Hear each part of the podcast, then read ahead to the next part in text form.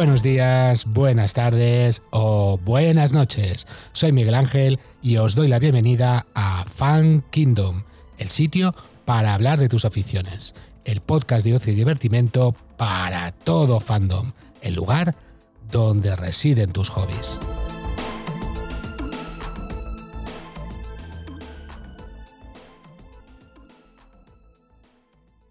Muy buenas, eh, hoy toca un episodio más de Minerales, uno de esos maravillosos programas de Omnia Pulcra Lápides. Y para ello tenemos, como no, a nuestro queridísimo tío Gandhi. Tío Gandhi, bienvenido, ¿qué tal? Eh, eh, bien hallado, muy buenas. encantado de estar un día más aquí con vosotros para hablar de todas las piedras hermosas Así es, así es, todas las piedras hermosas. Y hoy nos traes una muy particular, muy colorida, ¿no?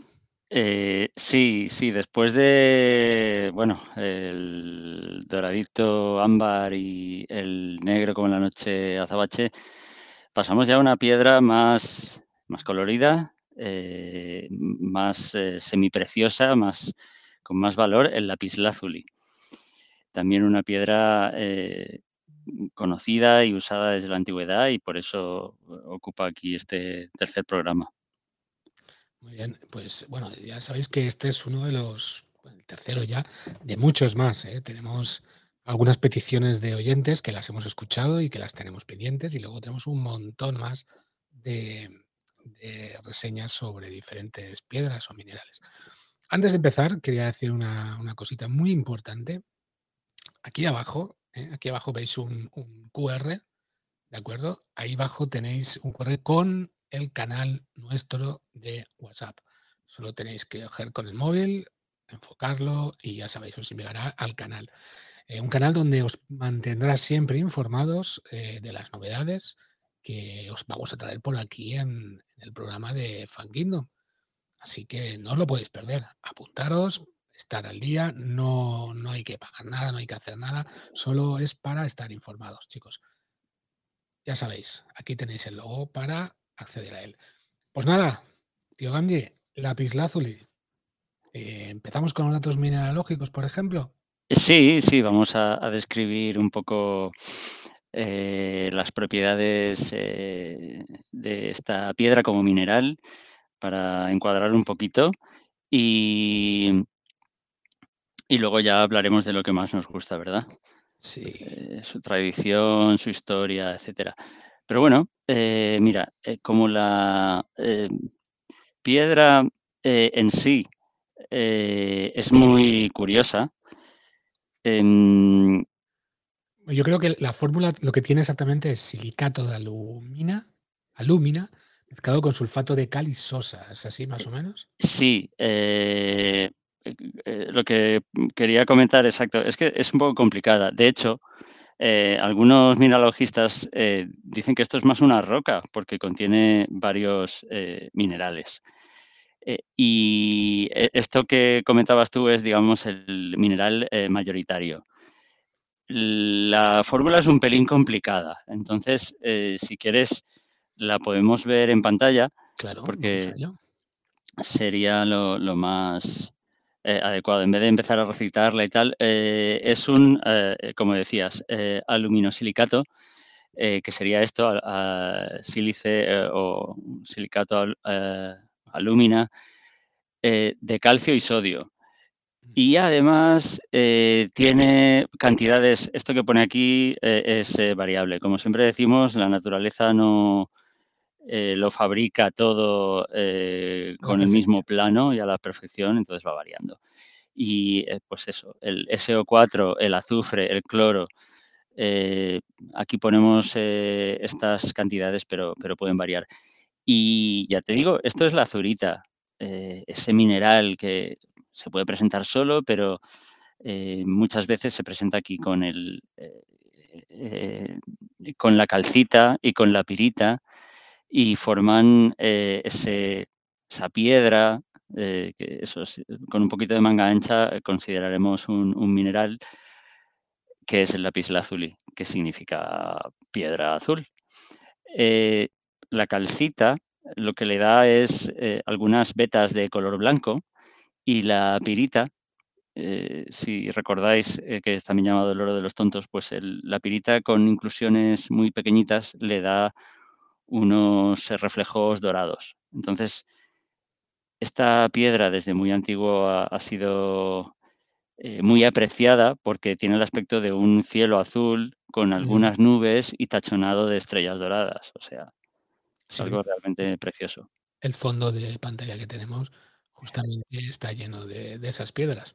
Eh, eh, sí, sí, sí, es un, un, ejemplo muy bueno porque se ven esas bandas blancas y se ve pues unas manchas así, en este caso más oscuras, que posiblemente eso sea pirita.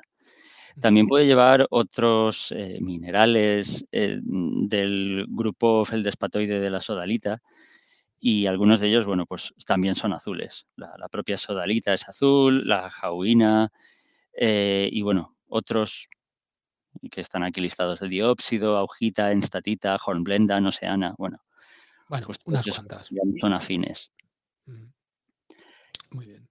Bueno, pues ya sabemos eh un poco, la, un poco la mineralogía, pero nos falta más cositas. Nos falta... Sí, sí, sí, claro. O sea, yo ya te digo, los, los, mm, las eh, características típicas me gusta comentarlas. Fractura, concoidea, desigual. Ya vemos que esto eh, es más una roca, es un agregado compacto, no, no tiene estructura cristalina o, o como mucho la lazurita tendrá microcristales. Entonces, cuando lo rompes, pues eh, la fractura es o bien desigual o bien concoidea, como mucho. El color de la raya es azul, por supuesto. Como era de esperar. Eh, densidad de 2,7 a 2,9 gramos por centímetro cúbico. Y a mí esto que vas a decir ahora me ha sorprendido y mucho. Y sí, sí, dureza entre 5 y 5 y medio, o sea, tan duro como el acero. Sí. sí. Eh, eso hace que no sea muy fácil de, detallar, pero aún así, bueno, lo que sí que se ha utilizado muchísimo, como veremos, es eh, pulida y en, en, cabujones y, para figuritas. Y como armas también, supongo, si era tan dura, ¿no? ¿O no? Eh, para adornar armas, luego la veremos, sí, porque ese, con ese color tan vivo, mm pero no, en, armas no. o sea, para, para el, filo no precisamente. Ni para flechas ni nada. Es curioso. Eh, sí, sí, para flechas sí. Ah. Sí, sí. Sí, es verdad, es verdad. Eh, sí, sí, eso tiene sentido, sí. Eh, lo, en, en, Sudamérica se encontró una punta de flecha muy antigua de la.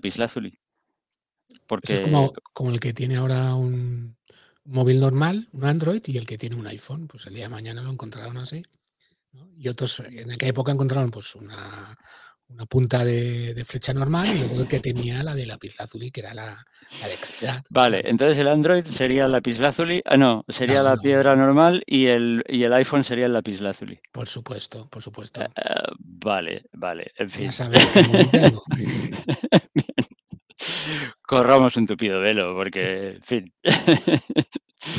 Tú y los gadgets. Ah, en fin. Eh, ah, el color. El color ya hemos dicho que es azul. Pero eh, también tiene em, eh, tonos violáceos y también puede tener oh, ah, tonos más parecidos al azul verdoso.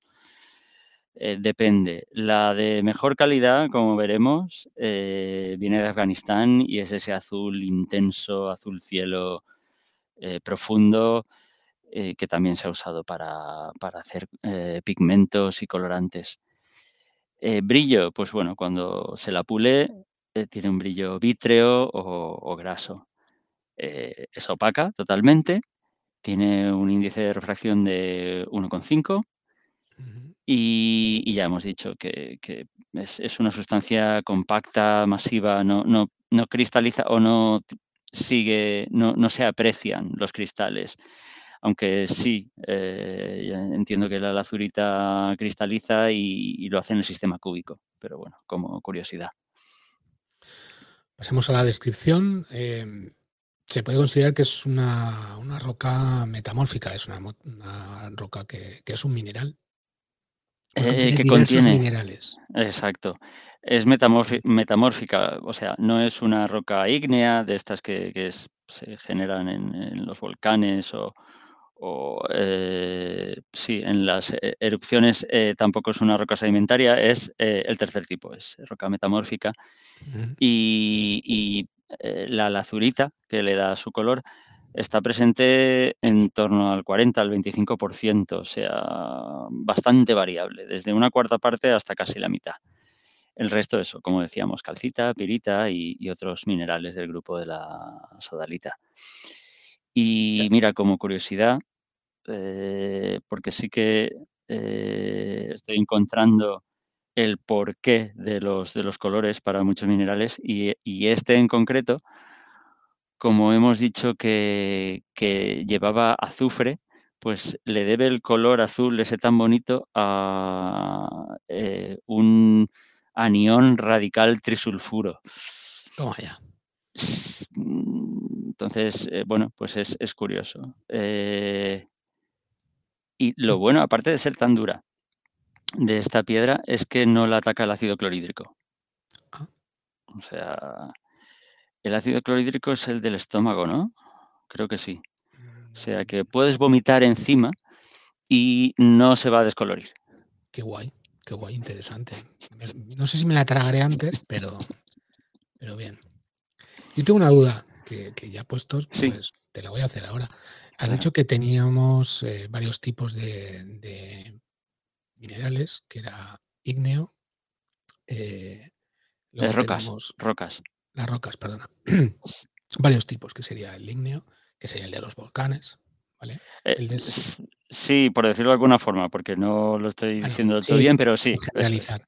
Luego tendríamos la parte eh, de rocas que son de sedimento, que se encuentran normalmente en los lechos del río y todo esto. Y luego las metamórficas, pero mm, recuérdanos cómo, cómo, aparecen estas. Las metamórficas. Este la, la, Sí, si no me equivoco, porque no lo he repasado recientemente, pero eh, las eh, rocas ígneas, digamos, son las que se, forman en el manto y, son expulsadas eh, tal cual están eh, a, la superficie o, cerca de, lo que es eh, la, superficie o la corteza. Y las metamórficas han sufrido ya una serie de cambios. De, ahí su nombre, porque han, han, ido cambiando. Pues Entiendo que en, su origen serían rocas ígneas que, han ido sufriendo eh, variaciones en su composición o a base de, mm, se les han acumulado sedimentos o la propia corteza en su deriva las ha ido moviendo y las ha ido mezclando con otras cosas. Eh, uno de sus componentes ha sido sustituido por otro. Entonces, eh, esa es la idea. Espero no haber metido demasiado la pata, pero cuando lo estuve leyendo me quedé con, esa idea. Muy bien, ¿no? Es que tenía la curiosidad, digo, ya, vale, metamórfica, pero... Tendré que estudiar más eh, si me vas a hacer aquí examen, eh, porque si no, prepararme. Yo quiero aprender, igual que, todos los que están escuchando esto, y si tengo dudas, sabes que... Muy bien, muy bien. Sí, sí, sí. Ahí, ahí, ahí. Bueno, nos habíamos quedado con la, la azurita, que está entre un 25 y un 40% de, de Sí, y, que le da su, típico, su típico color. Em, yo eso, había terminado de escribirla y sí que iba a comentar, como hemos hecho con, como ya es costumbre, otros minerales similares, similares al lapislázuli. Entonces, eh, pues la propia sodalita, que, puede contener eh, como, como, inclusiones. Eh, como mineral eh, es, parecida al, al, lapislázuli y también el jaspe. El jaspe es también un, mineral así compacto. Entonces, si lo tiñes con azul de Prusia, pues se parece mucho al, al lapislázuli. No sabía lo que era el azul de Prusia, me sonaba de, haberlo visto en, las témperas y, bueno, los artistas lo, utilizan. Y pues eso, es un colorante inorgánico que se llama así porque se descubrió a principios del siglo XVIII y lo utilizaron para teñir los uniformes azules del ejército prusiano. Qué bueno, por eso tiene ese color tan peculiar. Y, bueno, eh, eso en cuanto a, eh, minerales que se pueden confundir.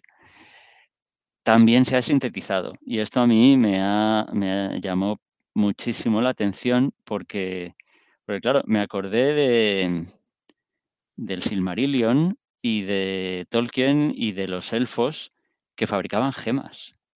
Bueno, pues los elfos ahora existen y desde el siglo XX, porque los humanos también hemos conseguido sintetizar gemas y ahora las podemos, las podemos fabricar. Eh, Gilson, em, o sea, el, llamado método Gilson eh, que se debe a, un químico y gemólogo belga, Jean-Pierre Gilson. Eh, en los años 70 logró sintetizar eh, no solo el, el lapislázuli, sino otras piedras preciosas bastante más valiosas como la esmeralda o el corindón, y, bueno, esta también. Y no, ha sido el único. En Estados Unidos también el señor Carl Chatham eh, un químico que, vivió eh, en el siglo XX, murió en el año 83. Eh, este, no, porque si murió, no, pero este no es el que también ha sintetizado los diamantes o... Pues él no llegó a sintetizar los diamantes, pero su hijo, que le sucedió en la empresa, sí, sí. Ya te digo, este hombre era tipo Feanor, porque en los años 30... ¿Pero Feanor de la serie de los Anillos de Poder o el Feanor que conocíamos? ¿O teníamos eh, en la cabeza? A ver, en Los Anillos de Poder sale su nieto, Celebrimbor. Bueno, vale, cierto. no, yo creo que este hombre seguro que tenía mucho mejor carácter que Feanor, seguro, seguro. No, eh, seguro que no inspiró ninguna matanza de hermanos. Nunca se sabe, ¿eh? que era americano. Ya, ya, ya, la verdad es que eh, habría que ver, habría que ver. Pero bueno, yo me quedé eso, eh, bastante patidifuso al ver que, investigando había, en el año 38 había dado cómo sintetizar esmeraldas. Pero además fue apasionante porque él no lo tenía claro, creía que había fallado, dejó el crisol unos meses y cuando volvió meses después vio que había esmeraldas dentro. Ostras. Y es que es un método que necesita meses para... Sí, sí, Es como si floreciera aquello o algo. Eh, no, no, tú ten en cuenta que un cristal es una red ordenada de átomos. Entonces, si tú, claro, produces las condiciones adecuadas de presión, temperatura, ingredientes, eh, los átomos se van, el cristal va creciendo el solo. Eh, entonces, bueno, pues eso, lo que pasa que Lleva meses, pero supongo que es bastante rentable. Y bueno, 20 años después. Ya entiendo yo por qué te gusta tanto esto de, las gemas y tú quieres hacerte tu propio anillo único. Sí, claro, ahí está. Sí, sí, sí. Bueno, el anillo único, mira, era el único que no llevaba ninguna piedra. Bueno, pues a Ninja o alguno de estos. sí, Naria estaría bien, estaría chulo. Eh, o, o Vilia también ahí, el azulito. Sí, sí.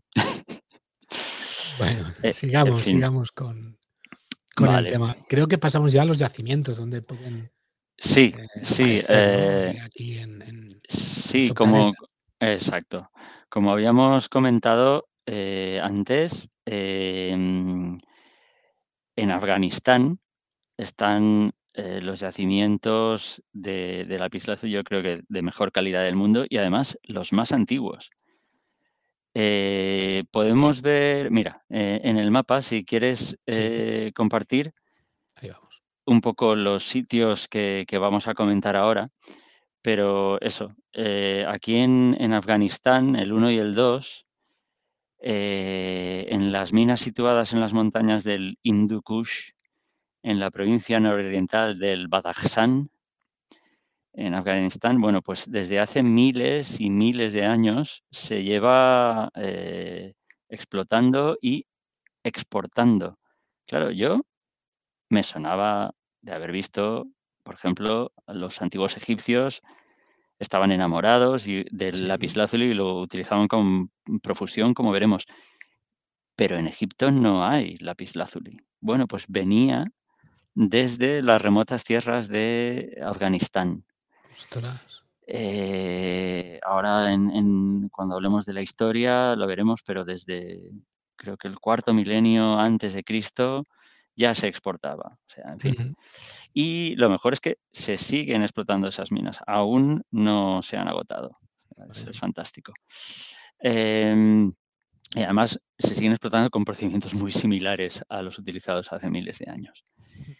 Eh, aunque aquí sí, aquí aparece el bueno, es Rusia. Eh, el 3 es el lago Baikal pero también se la puede encontrar en Mongolia, en en en pequeñas cantidades. En Amer en Estados Unidos, eh, en América del Norte, vemos, eh, que se encuentra en California y Colorado, también en Canadá, en la isla de Baffin. Mm. Y, recientemente, desde mitad del siglo XX, se encontró en Chile, que vemos que es ahí Ah. el número 9.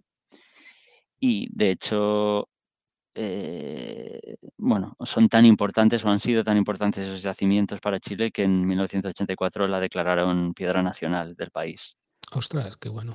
Y y además parece que lo hagan adrede, o sea, son unos yacimientos que, como es algo precioso, no está fácil de encontrar ni de trabajar. Están a 3600 metros de altura, en el yacimiento Flor de los Andes, o sea, en la cordillera de Ovalle, eh, el norte de de de los Andes de los Andes. seguro que nuestro compañero Daniel conocerá conocerá esta zona. Saludos para para Dani.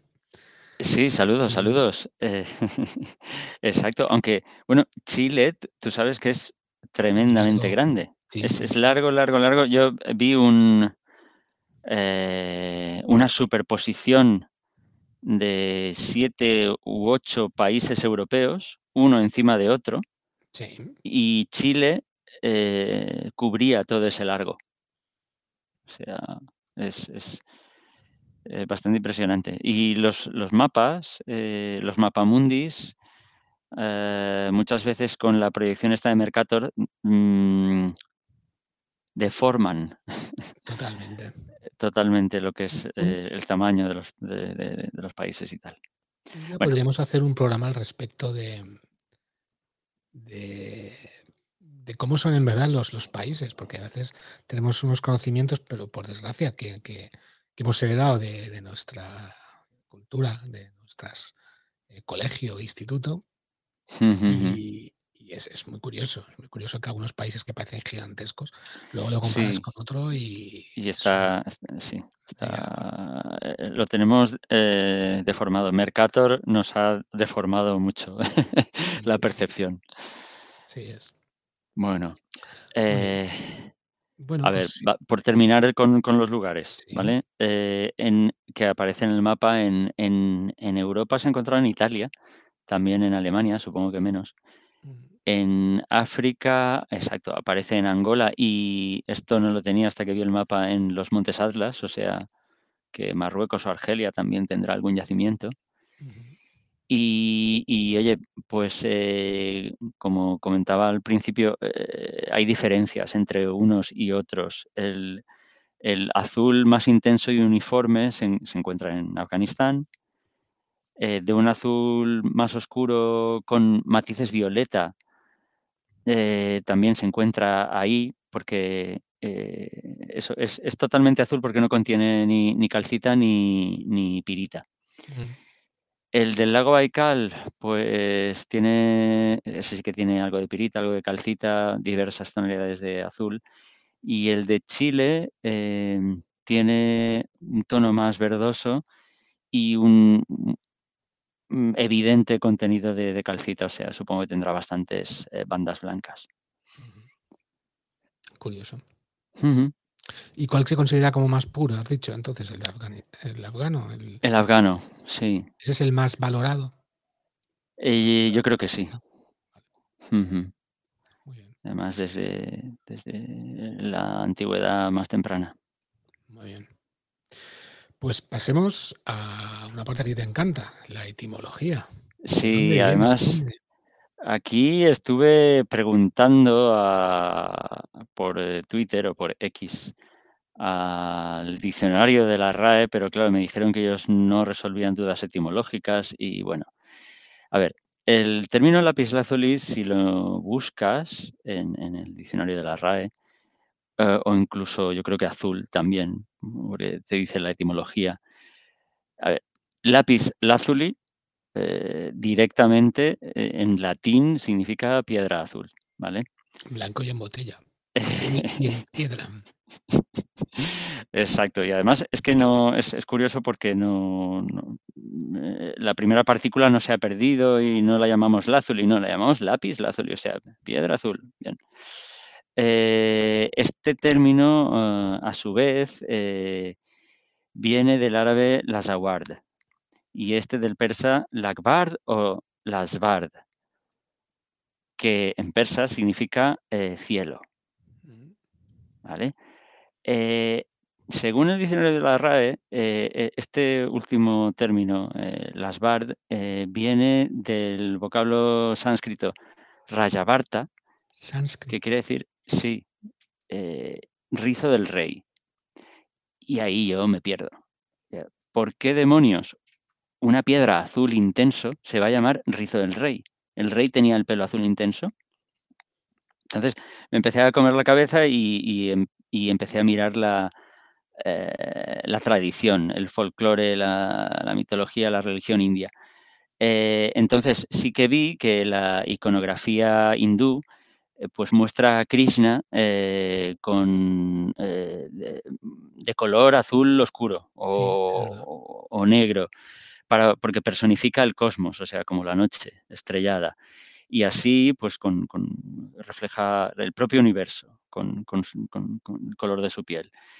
Pero bueno, mm, dices, vale, que entonces, si consideras al rey o al rajá como si fuera una divinidad, pues eh, entonces identificamos al rey con Krishna, y, pero tampoco me cuadra porque era, mm, era la piel, no era, bueno, podría tener los cabellos azules. Yo no recuerdo que tuviera cabellos azules, yo recuerdo más incluso a alguien calvo, pero de color azul. por, las, por, por, los dibujos.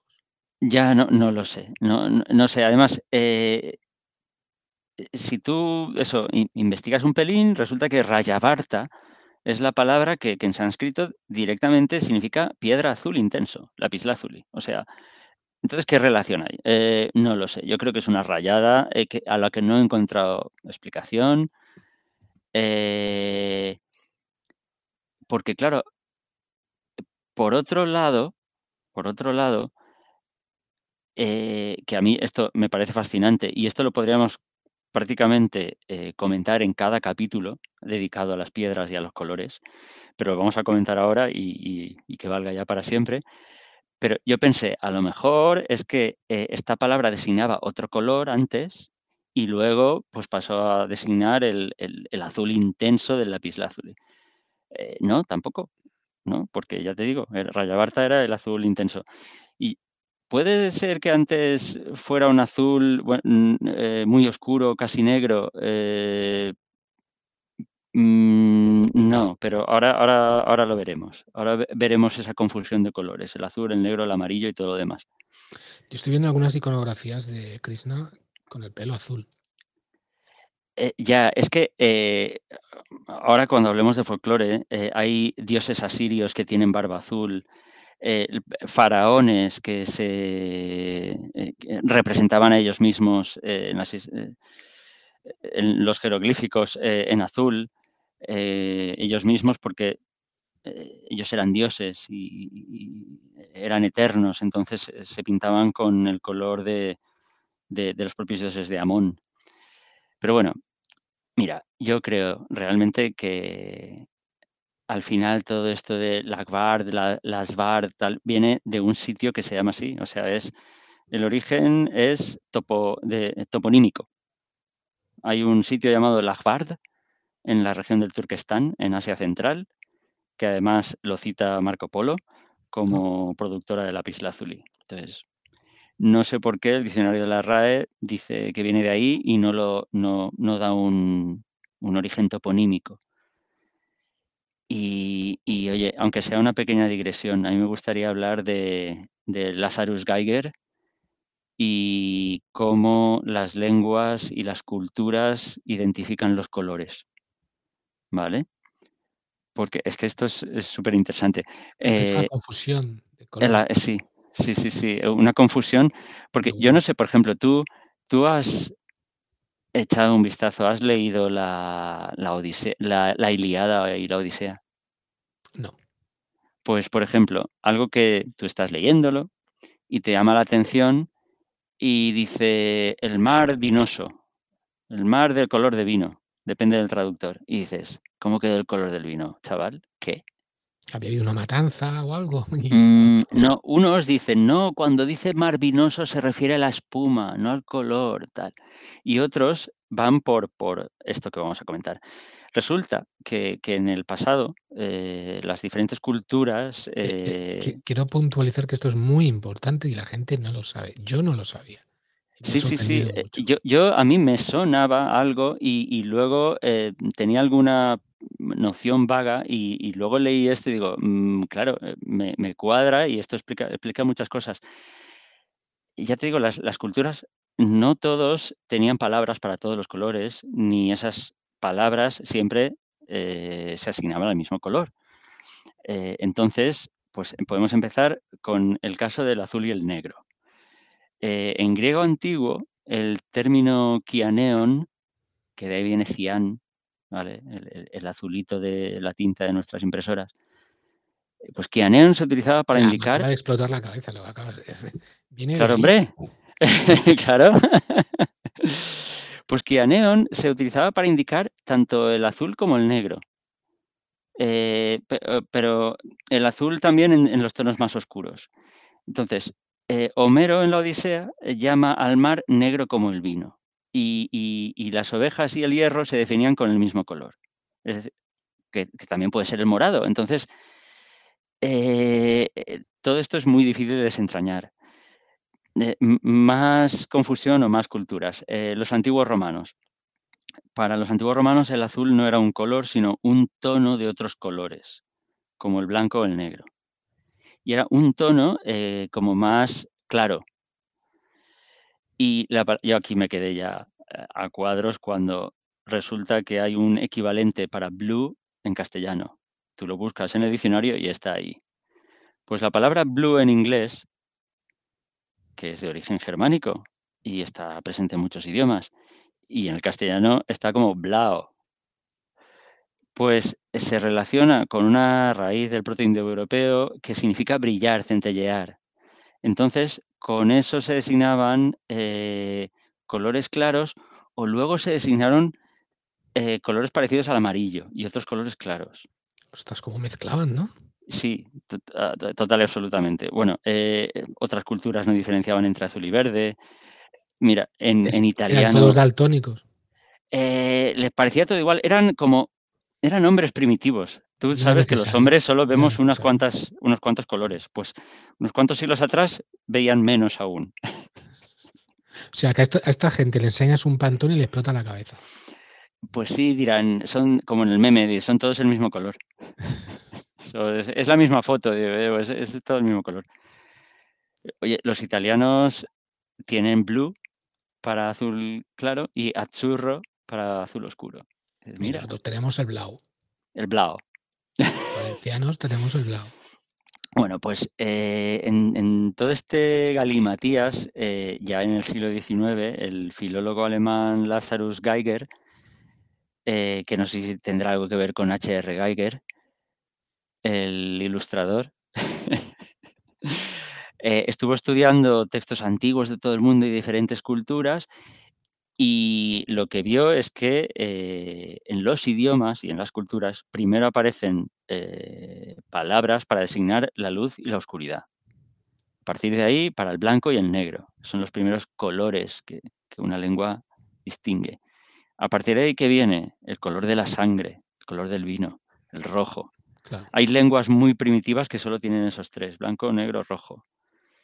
Después eh, se identifica el amarillo, el verde y finalmente el color azul, que yo flipo. O sea, tienes el azul. el color del cielo.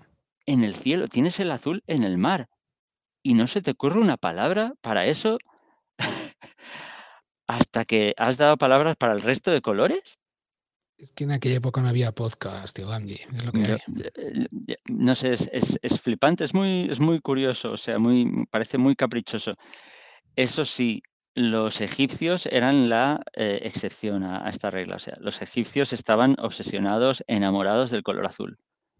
Yo entiendo que en el desierto solo tenías el azul del cielo y posiblemente el azul del Nilo y, y, eh, bueno, y tendrían el color dorado de, de- de la arena y bueno, y el verde de la vegetación.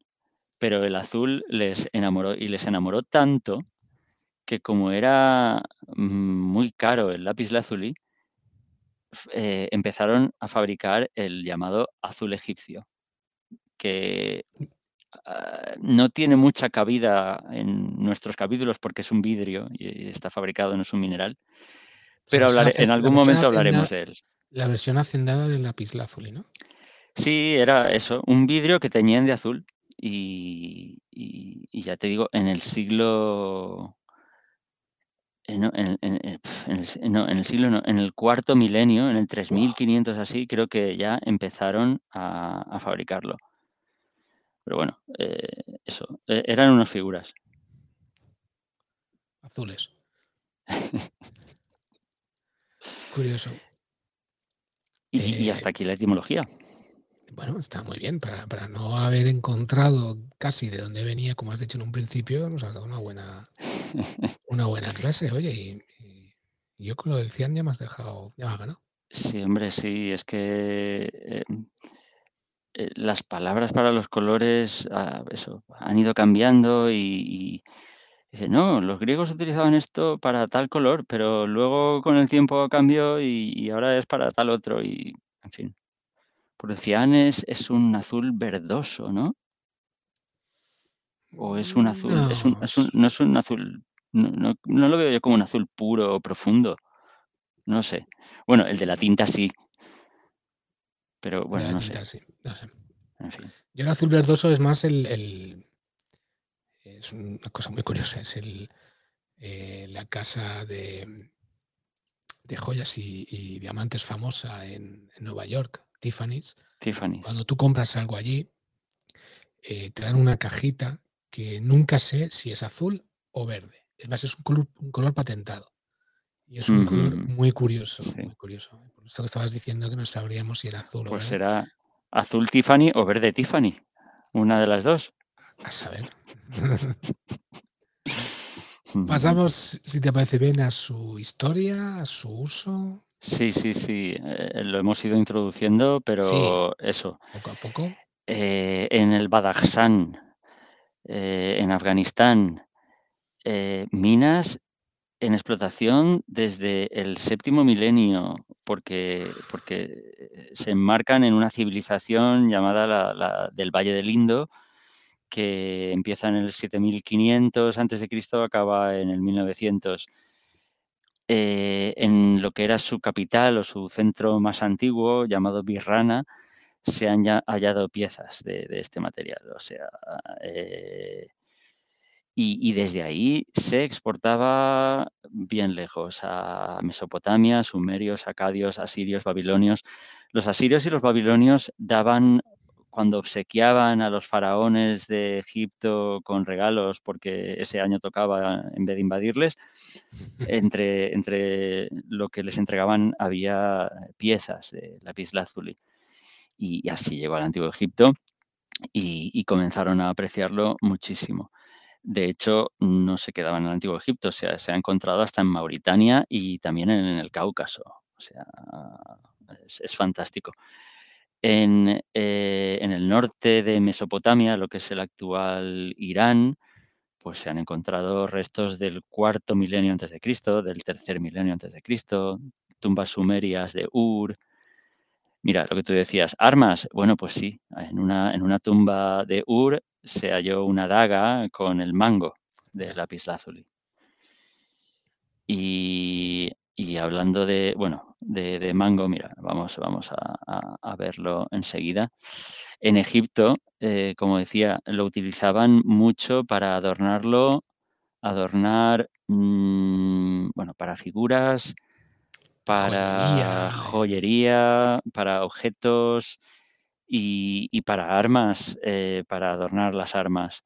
Yo relacionaba, relacionaba más en, este aspecto con los egipcios, con, mira, esta en concreto eh, ya es eh, más reciente, porque es de la decimosegunda dinastía, no es muy, muy nueva, pero bueno, lo que, eh, lo que nos interesa es si todo lo que se ve de azul ahí em, es la azul. El pomo, así en forma de media luna, y los triangulitos azules. Sí.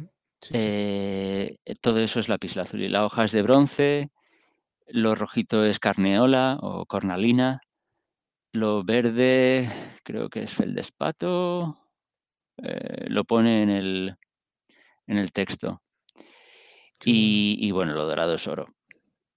Y en fin, eh, me, me, parece un ejemplo muy bonito aunque ya te digo, o sea, desde, desde el año 3300, o sea, unas, unas tumbas del Egipto predinástico, todo lo que sea antes del 3000 es predinástico. En Karnak eh, ya, ya se encontraron joyas de, de lapislázuli. Eh, unos eh, bajorrelieves como como te comentaba antes, muestran al faraón Tutmosis, eh, que es del siglo XV Cristo, recibiendo como tributo piezas cilíndricas de la. O sea, eh, troncos literalmente. Eh, bueno, no, no hay bloques muy grandes como de otros minerales, como de un mineral que no digo cuál es, pero que hablaremos en el capítulo 5 de Omnia Pulcra Lápides. y dejo la, duda ahí. Eh, de ese mineral sí que hay bloques enormes de toneladas, de lapislázuli no. Pero luego te hablaré de algo que te va, a mí casi me reorienta la cabeza, hasta que luego entendí que no era una pieza maciza. Pero sí, sí, ahora, ahora luego te, te lo digo. Eh, oye, y la utilizaban, por supuesto, en polvo para pigmentos y para maquillaje, sombra de ojos. Ostras, ah, sí, sí, sí, por, eso, eh, ya lo diré, la reina está famosa que siempre se le pinta de azul a veces. Sí, Cleopatra, sí, sí. Cleopatra, claro, exacto. Exacto, porque Nefertiti... Yo, estoy haciendo trampas, estoy buscando el quinto... Nefertiti creo que lleva la sombra de ojos verde. Me, dan. Ah, vale, vale. Y, bueno, eh, que es precisamente el, mineral que veremos en el capítulo 5, pero no, hago spoiler. Vale. Eh, a ver, estábamos en Egipto, pero bueno, eh, llegó a, toda Europa, por supuesto. A griegos, romanos lo utilizaron, se, lo han encontrado en, en Micenas, Plinio el Viejo, compara el lapislázuli. Este hombre lo nombramos mucho, habrá que hacerle un programa, ¿eh?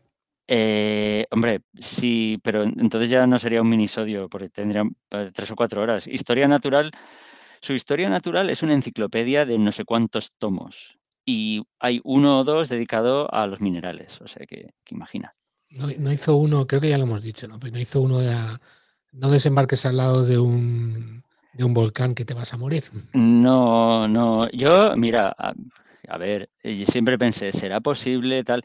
Yo, eh, que, qué forma más tonta de morir, pero a ver, el hombre también se ve que fue, aparte de por curiosidad, porque quería ayudar. Entonces, supongo que había gente que estaba intentando salvar a los que estaban allí y tal, y bueno, pues mala idea, en todo caso, mala idea. ¿Por qué nos dice eh, Plino el Viejo, por ejemplo? Pues eso lo compara con, un cielo tachonado de estrellas, porque eso es, precioso. Con, exacto, con esos reflejos dorados. Eh, hay que tener en cuenta que en la antigüedad al lapislázuli, porque claro, lapislázuli lo llamaban los romanos. y todos los pueblos anteriores, pues lo llamaban zafiro. Entonces, cuando la Biblia habla de eh, lapidis safirini, mm, muchas veces mm, eh, se está, o siempre, eh, prácticamente siempre se está refiriendo al lapislázuli, porque el zafiro no fue conocido hasta, hasta siglos después, hasta eh, prácticamente principios de, de la era cristiana. Y el zafiro sí que es un cristal, creo recordar, ¿no? Sí, sí, exacto. Eh, en todo caso, claro, son piedras eh, azules, eh, pero sí, sí, la otra es transparente, es, es corindón cristalino. Eh, ¿Qué más cosas? Bueno, eso, eh, en el... Hablábamos de la Biblia, pues se menciona en el Éxodo. Eh, luego veremos que también estaba presente en el pectoral del sumo sacerdote. Incluso tan tarde como el siglo XVI, cuando escribe Paracelso, eh, en su obra De Natura Rerum, eh, o sea, de las cosas naturales, eh, él habla del zafiro que está moteado de oro. Dice, no, hombre, eso no es zafiro, pero bueno, llámalo como quieras. A ver, Marco Polo, siglo XIII, eh, viaja al lejano oriente y él describe un tal río Oxus, que es el Amudaria, es un, río de, la zona de la India, y eh, eh, bueno, allí ha habido culturas y, hay una zona fértil, y, pero también escribió que en aquella zona había una montaña donde se encuentra el, el más fino azur. Con azur se refería a lapislázuli. Ujú. Y de hecho, por, por allí en la zona, en, en un afluente cercano, el río Coccha, se sigue explotando. O sea que Eso es lo que comentabas al principio, ¿no? Que se sigue explotando con las mismas, prácticamente con técnicas muy parecidas en la antigüedad. Sí, esto en concreto, la mudaria y tal, mm, yo no sé si, si queda en Afganistán, y no, no lo comprobé, pero sí, entiendo que sí. Y, y bueno, en China, los emperadores chinos, como no, eh, también lo, lo utilizaron en sus vestiduras ceremoniales, como corresponde, pues cuando tenían que oficiar algún rito en el Templo del Cielo, pues te adornas con piedra o pedrería azul, pues normal. En, en la Edad Eh, Media creo que también, ¿no? Fue fabricado. Eh, sí, ultramarino. Sí, se, se- se utilizaba para fabricar eh, el, el azul de ultramar. Sí, sí, sí, sí. Porque es que cuando ves esas miniaturas eh, o esos ya cuadros renacentistas con ese azul tan intenso, bueno, pues es lapislázuli eh, pulverizado, ¿vale? Cuando has dicho azul de ultramar, te refieres a un color determinado. Sí, sí, al, al azul que se logra con el lapislázuli. Es que lo, llamaban así. ya, pero digo para, para centrarnos, no, no Sí, sí, sí, sí, exacto. Sí, sí, es igual que luego se habló del azul de Prusia, eh, por entonces se llamaba azul de ultramar. Supongo que porque tiene un color de cuando estás en alta mar y, el sol da y es tal, pues algo así. Em, ah, esto lo tengo que decir porque es súper curioso. Se ha encontrado evidencia física de que los miniaturistas, los, los que dibujaban eh, las ilustraciones miniadas en los códices, utilizaban lapislázuli. como lápiz, quieres decir. Eh, no, no, no, utilizaban el color, el para pintar, para sí, color. sí. Eh, se encontró en la dentadura de una monja del siglo X que tenía un depósito de lapislázuli porque a base de chupar el eh, pincel para afinarlo, aunque, aunque lo hayas limpiado antes en agua, pero si lo habías mojado antes en lapisla, en azul de ultramar, bueno, pues todas esas pequeñas cantidades de lapislázuli se fueron depositando en su dentadura y eh, mil años después nos han chivado que, que efectivamente esa mujer se dedicaba a pintar. Ostras, qué bueno. Pues Sí, sí, sí, sí, me pareció eh, un detalle delicioso. Qué bueno. Y, y- y- y bueno, e- Edad Media, pero ya te digo, en el Renacimiento también, eh, esos, esas vírgenes o esos ángeles de, azul, de Giotto, de, de Frangélico. Sí, sí, sí. Y O sea, viene de ahí, viene del, del color azul de ultramar. del, del lapislázuli, sí, sí, sí. Y bueno, ot- otros artistas como Cernini, Leonardo, Miguel Ángel en la Capilla Sistina, Masaccio, Oh, Perugino. A mí eh, me encanta el Renacimiento. Y bueno, y lo que vino después también Tiziano, Vermeer. Atención, la chica de, eh, la chica de la perla lleva un pañuelo azul en la cabeza. sí, Bueno, pues es sí. azul de ultramar. Oh, qué bueno. Sí, sí, sí, sí, sí. Entonces, recuerdo, recuerdo esa- ese cuadro y recuerdo la magnífica donde todos conocimos a, ya lo diré, Scarlett. Scarlett Johansson. Ahí. Sí, sí, sí, gran actriz. Sí. Eh, vale, nos hemos quedado, estábamos en Europa, Pero pero en el resto del mundo también. al otro lado del charco. Eh, sí, señor, sí, señor. Ahí damos un buen salto y eh, como, como has dicho antes, eh, en, en el actual yacimiento chileno de Ovalle, donde, donde se encontró en el siglo XX eh, eso, un, un gran yacimiento de, de lapislázuli, se encontró también en el año 21 una punta de flecha, pero una punta de flecha, vamos, eh, prehistórica. Eh, no tan antiguo, pero los, los incas eh, también conocían, yo no sé si, si mm, explotaban los yacimientos chilenos o de algún otro sitio, pero conocían el lapislázuli y lo utilizaban en joyería y para otros objetos.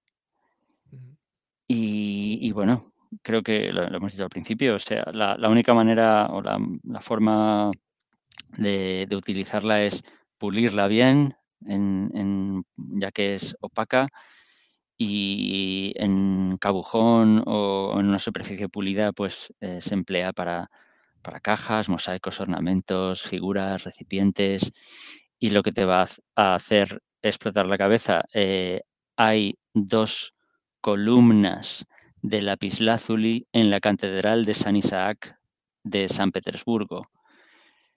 Es una catedral ortodoxa y las catedrales ortodoxas, todos los templos tienen eh, un muro que separa eh, el, el ar- el altar, si no me equivoco.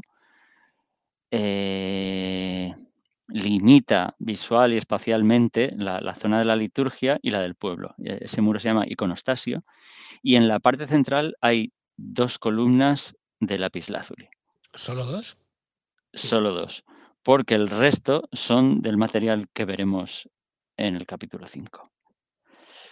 Pero solo dos, para que veas lo fantásticamente rico que es este y escaso que es este material. Eso sí, no son macizas, Oh, no son macizas, pero la... ah, sí, señor, sí, señor. Mira, ya estás dando pistas. Ya estás dando pistas. Está en, están, son columnas recubiertas con placas de lapislázuli. Y es, es absolutamente impresionante esa riqueza. no sé si tenemos, no, no tenemos ninguna imagen más. Aquí se ve de fondo, pero se ven aquí. Porque tú mira eh, esas columnas de color verde, hay muchísimas y además son más grandes. Mm. Y de lapislázuli solo dos y, y en lo más sagrado, en el centro enmarcando lo más sagrado. Las verdes son de, de malaquita. Ah, se me ha escapado. Ay, me la ha quitado de la boca. Bueno, podremos hacer muchos chistes en el futuro sobre esto. Bueno, a ver, eh, quitamos esto por aquí y Muy bien. continuemos. Ya nos queda poquito, eh, pero Sí, vamos a una parte sí, que a mí me sí, gusta mucho, terminando. que es folclore y tradición. sí, sí, sí. Eh, en la tradición, eso, mm, todas las culturas eh, valoraban eh, esta, esta piedra, este material, y aparecía en, en sus, en sus tradiciones. Por ejemplo, vámonos al primer, la primera obra literaria de la humanidad, la epopeya sumeria de Gilgamesh. Aquí me explotó también la cabeza, y de reconocerlo. Por, para, véase también mi, mi incultura, ¿no? Pero Gilgamesh sé que es una editorial. Sí, hombre, sí, claro. Ya eh, entiendo por qué la llaman así. Claro, no, no se lo inventaron vamos a coger un, un nombre guay. O, Y- o la y- biblioteca de Gilgamesh, o la biblioteca Pues- de Trantos, por ejemplo. ¿Pero dónde viene todo eso? Pues tiene su lógica. claro. Pues sí, yo, yo tengo pendiente leérmelo porque es, una especie de, de- historia mm, fantástica. Y es eso, es una epopeya, así que y es un, un viaje, de- es el primer viaje del héroe. Eh, y no estoy seguro, pero mm, o me estoy confundiendo, pero creo que el autor es una mujer. Mm, o no se sabe con, con claridad, y si no, eh, otra obra también muy, muy antigua es, es obra de una mujer. eh, igual estoy mezclando, no sé. Pero bueno, el caso es que en, en Gilgamesh se, se menciona que el árbol de la vida, Kishkau, que crece junto a la desembocadura de, de los dos ríos, junto al templo de Ea, dios de las aguas, tiene frutos similares al lapislázuli y la cornalina. O sea, es, la verdad es que es precioso esa, esa imagen. Y dice, los árboles de los dioses. Un árbol de, corna- de cornalinas fructificaba. Sus ramas colgaban con racimos de fruta hermosas de contemplar. Un árbol de lapislázuli lucía su follaje, lleno de frutos y precioso a la vista. La corla- cornalina es la que hemos comentado antes, que era roja. Sí, sí, es roja. en la hecho, empuñadura, en la empuñadura de. Sí, no la- tardaremos mucho en, en dedicarle un capítulo porque, como hemos visto, los egipcios ya la conocían y desde muy, muy antiguo se la ha estado usando eh, y fue, yo creo que fue de las primeras piedras rojas o rojizas Mm. que, que se conocen. Sí, sí, sí. Vale, eso era los sumerios. Los babilonios también tenían un dios lunar llamado Sin y tenía una barba hecha de lapislázuli. Eh, los babilonios o los asirios llamaban al lapislázuli Uknu. Oye, ¿y de ahí no podría venir lo de la trenza azul? Igual no era de la cabeza, igual era de la barba. El rizo del rey. eh, ya. La verdad es que cuando, cuando he leído lo del rizo del rey, sí que he visto que en muchas culturas eh, aparecen dioses con, con pelo azul. Pero claro, no sé. Eso, eh, hemos hablado de los, de los egipcios. Ya te digo, estaban enamorados del color azul, que ellos llamaban Irtiu, eh, tenían una palabra para el azul, una- un- realmente eran los únicos civilizados. que lo tenían. Sí, sí, parece ser que sí. Eh, el, el azul era para ellos el, el- el color del cielo eterno y representaba el universo. Y, y además era el color de las aguas, con lo que también eh, lo asociaban a la fertilidad, al renacimiento, a la generación de vida, en fin. Todo eso que a ellos les encantaba, vamos. Claro, entonces por eso su dios creador, Amón, tenía el cabello y a veces también el rostro. eh, no, perdón, el rostro de Amón era azul y el cabello del dios solar Ra era azul. ¿Ves? Entonces ahí lo de rizo del rey me, me suena, pero estamos hablando de egipcios, no de, no de hindúes. Entonces, Ya. bueno, en fin. A ver, al lapislázuli los egipcios lo, llamaban keshbedi y, se utilizaba también eh, para muchos faraones. Los pintaban de azul con este material. Ah, ya te digo, era un símbolo de eternidad para ellos y, por eso, pues muchos escarabeos, pues eh, se hacían de este material, ¿vale? Y si quieres, lo- Escarabeos define, define para que nos esté Vale, un escarabeo es, es una figurita en, en forma de eh, escarabajo, porque los escarabajos eran un símbolo de eternidad para los egipcios también. Si quieres, lo, Sí. lo podemos ver. Sí, por favor. Uno precioso encontrado en la tumba de Tutankamón. Y ahí, mira, volvemos a ver cornalinas. Yo creo que igual hay un cuarzo rosa en medio y luego pequeños trocitos de mm, malaquita posiblemente, el verde, ahí hay una que igual es cornalina también otra vez y otra vez eh, lapislázuli, incluso puede que turquesa, Esto es un. Has dicho que era un. un escarabeo. anillo, pero es como un Sí. anillo, ¿no? Eh, sí, aquí por ejemplo es, es un brazalete. Brazalete. Es un brazalete con escarabeo. El escarabeo realmente es, es la figura, es la del figura del escarabajo. Porque los egipcios veían al escarabajo y, y pensaban que el escarabajo siempre estaba así. Porque claro, ellos no sabían que venía de unas larvas. No sabían que las larvas eran el escarabajo como eh, eh, eh, en, en su fase primigenia. Y Entonces pensaban vivía, ¿no? que eran eternos y Mm, por eso, por eso símbolo de eternidad. muy bien. Aprendiendo siempre. Sí, a mí estas cosas ya sabes que, que esto a mí me, me vuelve Y esta parte me majareta. encanta, esta parte. eh, Eh, y, y, bueno, hemos mencionado la Biblia, el Éxodo. eh, El Éxodo 24.10 habla de un pavimento de zafiro bajo los pies de Yahvé. Claro, ahí se refiere a un pavimento de, de lapislázuli. Y la quinta piedra del pectoral del sumo sacerdote, que debía llevar grabado el nombre de Isaacar, eh, es denominada sapir. Pero bueno, mm, se refería al lapislázuli, no, no, no, no, no hay otra. Y, y bueno, pues eh, yéndonos a otras culturas, pues en el budismo tibetano eh, hay una figura que es el Buda de la medicina, Vaisayaguru, y la creencia es que obtenía su poder curativo del lapislázuli, que como veremos, pues se le atribuían poderes curativos.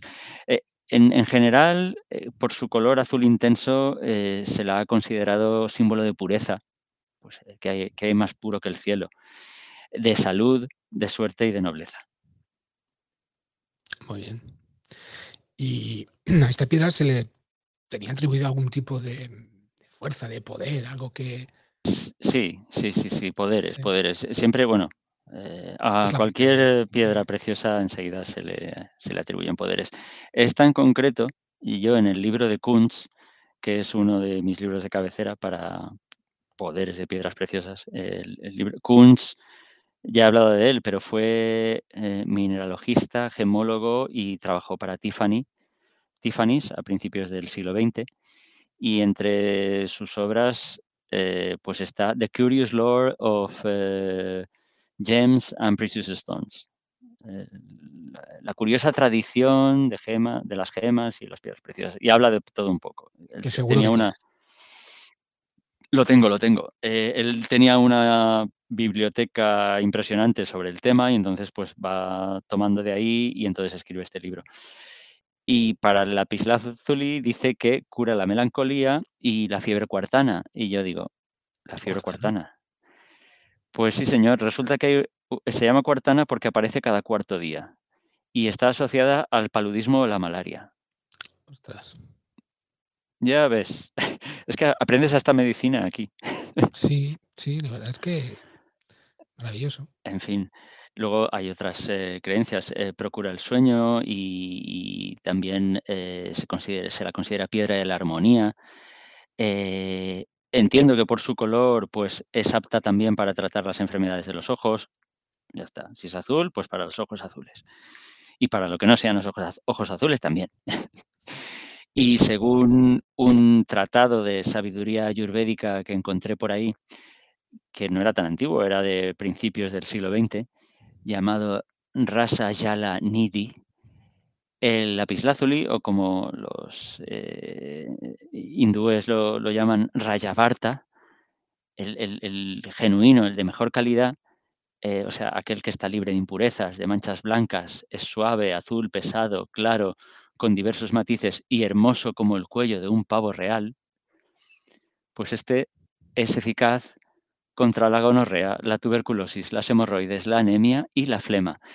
Incrementa el poder de la digestión y previene las enfermedades seniles. Y atrae la suerte a su portador.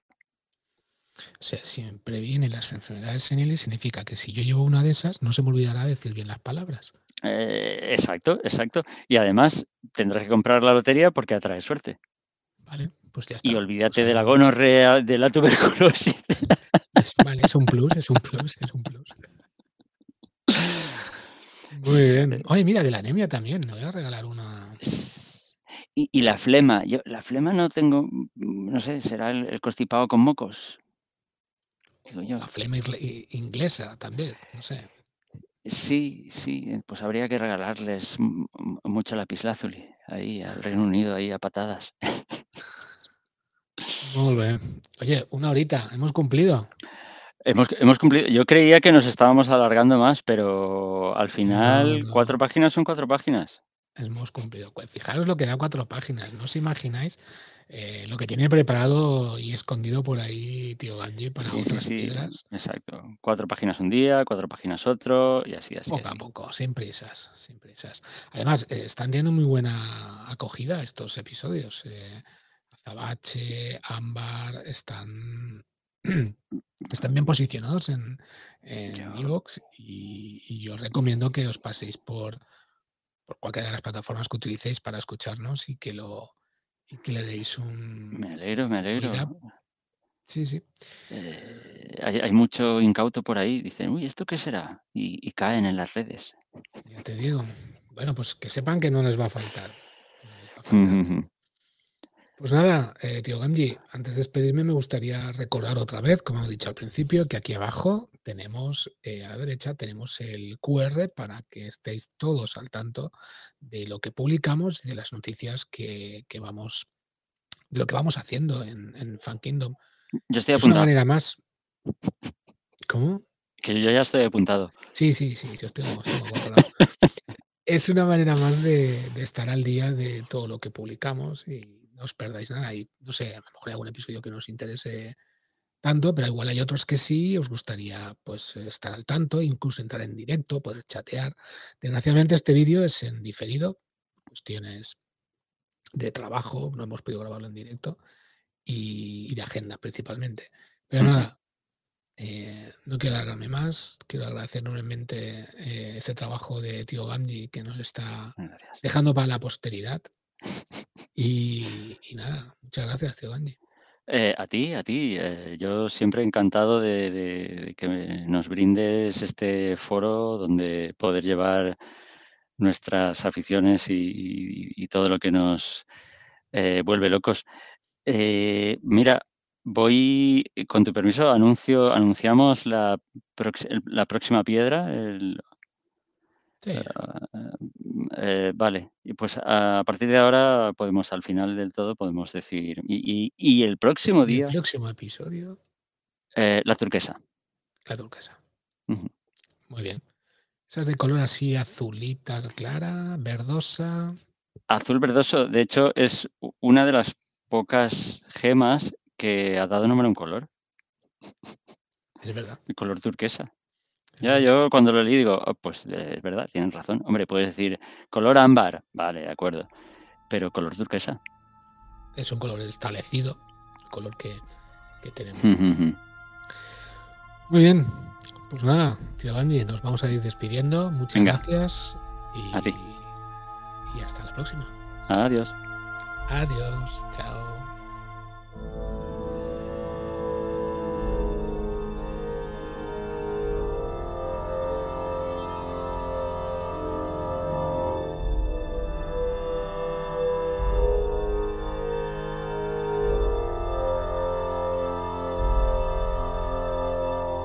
Esperamos vuestros comentarios. Recordad que podéis seguirnos en iVoox, Apple Podcast, Spotify o cualquier plataforma que utilicéis. Y os agradeceríamos enormemente que os suscribierais en cualquiera de ellas. Si queréis estar al día y no perderos ningún episodio, podéis encontrarnos en Facebook, Instagram o Twitter. O también podéis enviarnos un correo electrónico a info.fankingdom.es. Gracias por escucharnos.